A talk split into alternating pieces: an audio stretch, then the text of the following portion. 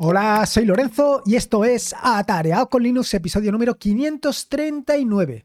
En este episodio del podcast quiero hablarte de dos conceptos o de dos cuestiones que me he encontrado recientemente en mi trato con Docker.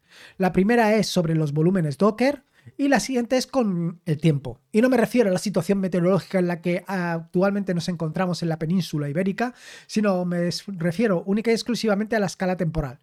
Y es que, aunque no lo creas, dentro de un contenedor Docker te puedes encontrar en una escala temporal distinta de la escala temporal en la que te puedes encontrar fuera de ese contenedor Docker. Y no, no, no me estoy refiriendo a la relatividad restringida de Einstein o a la relatividad general de Einstein. No, me estoy refiriendo simplemente a que la hora dentro de un contenedor puede ser distinta a la hora fuera de ese contenedor. Simplemente porque dentro de ese contenedor hayas establecido una zona horaria distinta de la de fuera del contenedor. O simplemente porque hayas dicho que dentro del contenedor estás en UTC y fuera del contenedor estás en otra zona horaria. Esto es algo que últimamente me ha dado algún quebradero de cabeza, pero que he conseguido resolver de manera suficientemente brillante, por así decirlo, y sin echarme flores, por supuesto. Así que vamos directos al turrón, y voy a empezar precisamente por eso, por los volúmenes Docker. Hace algún que otro episodio del podcast estuve hablando sobre el tema de los volúmenes Docker. Te estuve hablando sobre el tema de los volúmenes Docker porque en un momento determinado había tenido bastantes problemas con el tema de los permisos, de los permisos de los usuarios. Y es que cuando tú lo que haces es mapear un eh, directorio o un archivo de un contenedor Docker en tu host, en tu máquina, puede ser que ese archivo o ese directorio no tenga los permisos que deba de tener Puede ser que Docker simplemente mapee un archivo del em, contenedor como un directorio de tu equipo o puede ser que simplemente no tenga los permisos necesarios para que todo aquello funcione como tenga que funcionar. Con lo cual ya te puedes imaginar que la experiencia del usuario puede ser nefasta. Tu experiencia puede ser horrible. Puede ser que vayas a levantar una aplicación verdaderamente maravillosa y porque se hayan producido todos estos tipos de circunstancias, no hayas conseguido levantarlo. Con lo cual, en un momento concreto de mi vida dockeriana, decidí olvidarme de todo esto, es decir, decidí olvidarme de mapear de mi equipo, eh, de mi host en un contenedor y crear los volúmenes Docker. Los volúmenes Docker te, como diríamos, te abstraen por completo de este tipo de circunstancias. Eh, Docker se encarga de crear los volúmenes necesarios y tú pues simplemente te abstraes. Esto es fantástico. Bueno, esto es casi fantástico. Y digo que es casi fantástico porque en un momento determinado, a lo mejor, y digo a lo mejor porque yo por ahora lo he hecho en alguna ocasión muy puntual, pues a lo mejor lo que quieres hacer es copiar un archivo de tu eh, equipo, de tu host en, dentro de un contenedor, o al revés, quieres copiar un archivo o un directorio desde el contenedor hasta tu host. ¿Y cómo hacerlo? Bueno, aún así, Docker tiene las herramientas necesarias. Existe un comando que es docker cp que te permite copiar, pero no es tan fácil como te puedas imaginar. Em, llegados a este punto, te tengo que decir que a mí me ha sucedido en alguna ocasión, pero no es algo que realmente necesitara, es algo que fue una cosa puntual. Y pues para evitar problemas, para anticiparme a los problemas que puedan suceder, pues lo que he hecho ha sido simplemente y llanamente crear los scripts necesarios para pues dejar de lado todo esto. ¿Y cómo he creado los scripts? Bueno, pues básicamente lo que me he hecho ha sido pues algunos scripts eh, que los he implementado como un plugin de ZSH para tenerlos siempre a mano. Sí, llámame previsor, llámame loco, llámame como quieras, pero es como lo he hecho. De aquí se deriva precisamente el episodio del podcast del el jueves, porque en el episodio del podcast del jueves te, hablaré sobre la diferencia entre Bash y ZSH.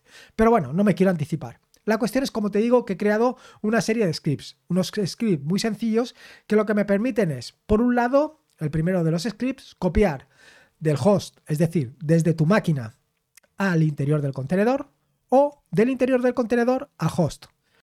Así de sencillo. Una cosa muy sencillita, pero que te permite resolver este problema de una manera fácil y brillante. Está feo que lo diga yo, pero es así. El siguiente es eh, que te permite listar el contenido de un volumen. Bueno, estoy hablando siempre de volúmenes, aunque te acabo de decir que es de copiar desde un contenedor, o sea, desde el host a un contenedor y desde el, contenedor al host, lo que estoy hablándote es de, copiar realmente desde el, desde el host a un volumen que está mapeado en un contenedor y desde el volumen al host. Porque una de las grandes ventajas que tienen los volúmenes Docker es que son completamente independientes. Quiero decir que tienen una vida eh, independiente del contenedor. El contenedor se puede levantar o no se puede levantar, puede existir o no puede existir, pero el volumen puede persistir. Es decir, tú creas ese volumen que persiste y te puedes conectar, puedes copiar de tu host al volumen y del volumen al host. Y esto es fantástico. Lo siguiente que he hecho, como te decía, es un script que lo que te permite es listar el contenido de un volumen de una manera sencilla y muy fácil.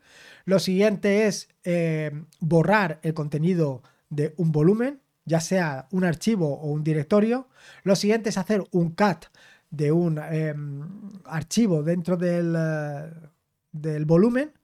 Y creo que con esto más o menos son las tres o cuatro cosas que tengo implementadas. ¿Cómo lo he hecho? Pues bueno, básicamente lo que hago es llamar a eh, una imagen que puede ser o bien Alpine Linux o bien Box, cualquiera de las dos, eh, para pues eso, para poder comunicarme eh, lo que es el host, lo que es el contenedor, lo, perdón, lo que es la máquina, mi máquina física, con el volumen. Eso es lo que he hecho. Y aquí te tengo que decir, bueno, ¿por qué he utilizado Alpine Linux y por qué he utilizado Box? Bueno, pues simplemente porque son dos imágenes que son realmente muy pequeñas. Eh, apenas ocupan espacio. Quiero recordar que una son 3 megas y la otra 5 o así, más o menos.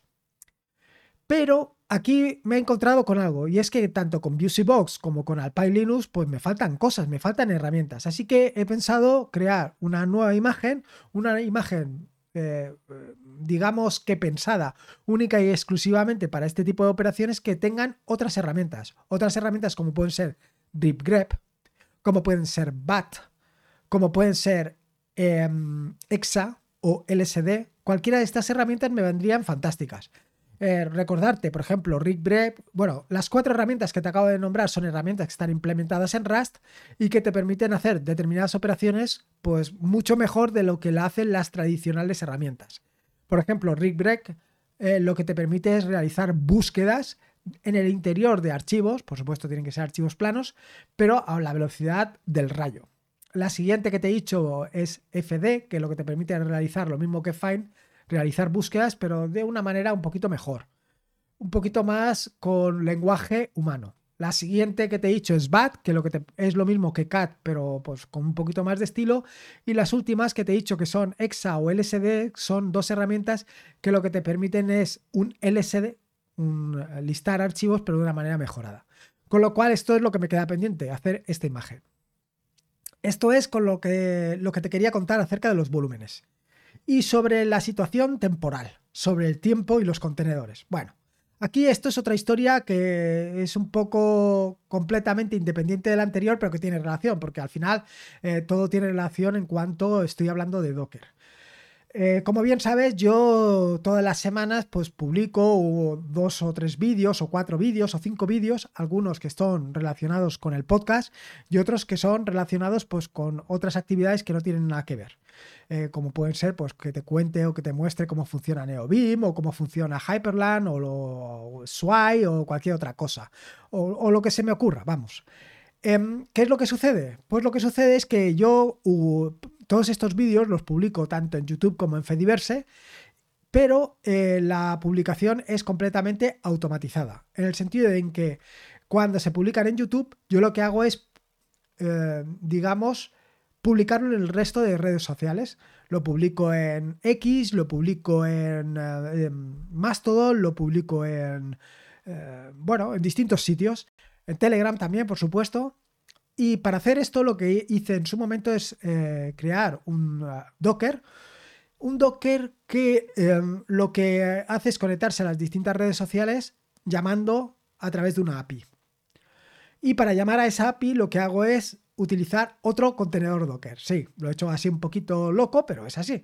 Utilizo un contenedor Docker que lo que hace es que eh, sigue una programación para realizar las llamadas.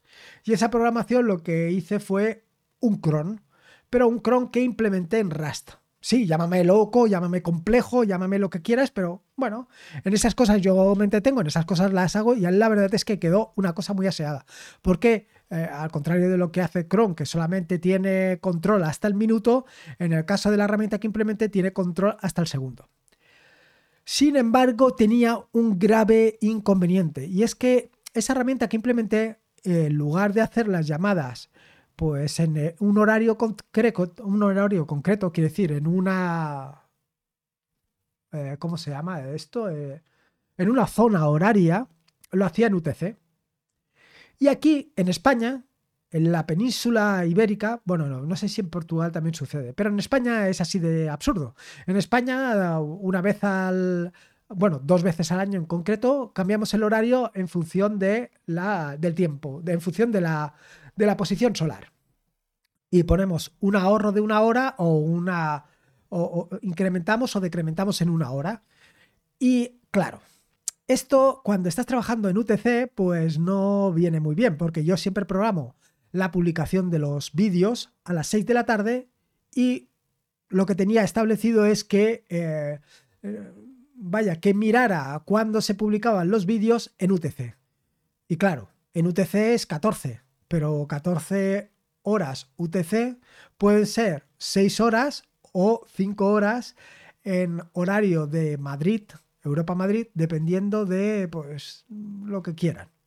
Así que, bueno, pues decidí corregir este problema. Y decidí corregir este problema metiendo el tema de la zona horaria. ¿Y cómo meter el tema de la zona horaria dentro de los contenedores? Bueno, en el caso de Alpine Linux, lo que tienes que hacer es dos cosas. La primera es eh, instalar un paquete que se llama TZData y que además eh, va cambiando cada año para adecuarse pues, a la zona horaria.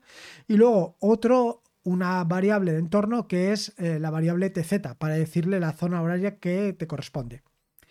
Además de esto, tuve que hacer otra cosa y es cambiar mi, mi imagen, mi contenedor Docker. Bueno, digamos, el binario que había implementado para que tuviera en cuenta esto, para que tuviera en cuenta la zona horaria en la que se tenía que publicar.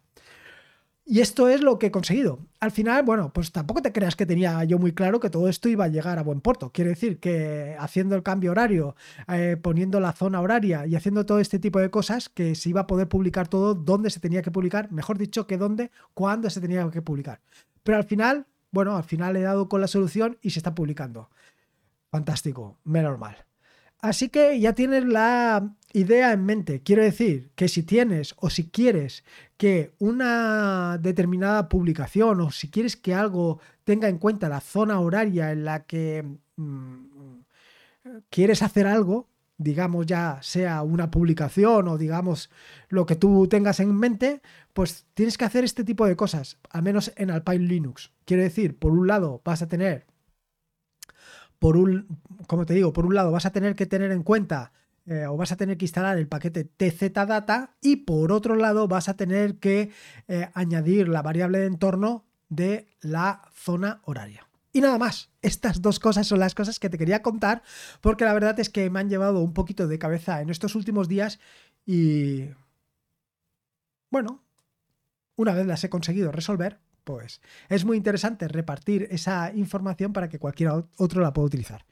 Y nada más, espero que te haya gustado este nuevo episodio del podcast, espero que lo hayas disfrutado y que lo pases bien, nada más. Recordarte que este es un podcast de la red de podcast de sospechosos habituales. Eh, puedes participar en la red de podcast de, de sospechosos habituales en Telegram, en t.me barra wintablet.info. Y nada más. Eh, recordate que la vida son dos días y uno ya ha pasado, así que disfruta como si no era mañana y si puede ser con Linux y en este caso con Docker sus volúmenes y las zonas horarias, mejor que mejor. Hasta luego.